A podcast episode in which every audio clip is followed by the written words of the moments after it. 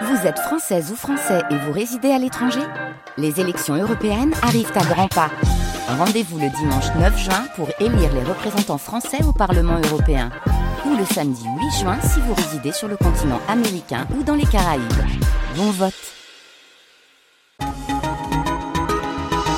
Mais avant cela, c'est Valère qui nous dit comment euh, nous réconcilier avec l'eau du robinet si on trouve qu'elle a notamment mauvais goût. Ouais, voilà, ça c'est l'argument le plus souvent mis en avant par les consommateurs d'eau en bouteille. Donc, le goût. Alors c'est vrai que selon où on habite, l'eau, elle a, elle a un goût, hein, c'est la vérité, qui peut être gênant, mais il n'y a pas de fatalité à cela, et surtout, il y a au moins deux bonnes raisons de s'intéresser aux alternatives à l'eau minérale. Elle coûte 40 fois plus cher que l'eau du robinet. C'est quand même un budget de 90 euros par an et par personne dans un foyer.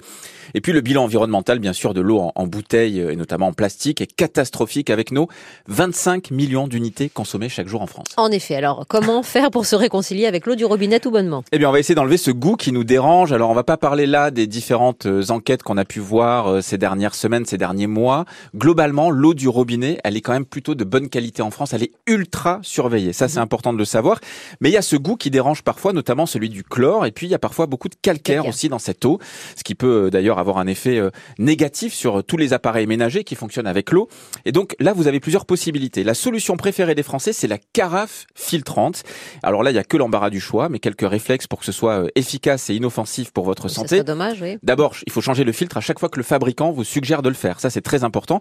Et puis, il faut de préférence consommer l'eau dans les 24 heures après l'opération de filtrage. Il y a aussi les petites perles céramiques pour purifier l'eau, ça fonctionne ça? Eh ben, écoutez, moi j'étais a- assez distant quand même pour dire la vérité, mais c'est assez efficace manifestement, notamment contre le chlore et le calcaire Mhm. justement.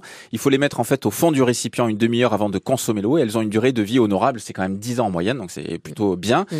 Il existe aussi des systèmes par la lumière. Je pense notamment à la marque française, mais qui fabrique pas euh, uniquement en France, disons-le. C'est designé en France, comme on dit dans le jargon.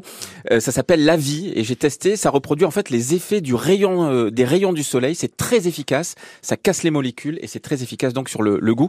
Et puis enfin, euh, c'est vraiment la meilleure solution, c'est le charbon actif. Lui, il a fait ses preuves. Il est fabriqué à partir de chêne ou de bambou. Il est souvent présenté comme la solution la plus efficace, mais aussi la plus économique. Wendy, il a aussi un avantage. Il a la capacité de nourrir l'eau en minéraux, ce qui est souvent recherché quand on achète une eau minérale. Et c'est d'ailleurs la solution considérée comme la plus efficace par l'Organisation mondiale de la santé. Et on vous rappelle que l'eau en bouteille coûte 40 fois plus cher que l'eau du robinet et que s'il faut même. quelques artifices pour rendre son goût honorable, c'est gagné. Merci Valère Avec à face à demain. la vie chère. Ma France face à la vie chère. La minute de Valère Coréard à retrouver sur francebleu.fr.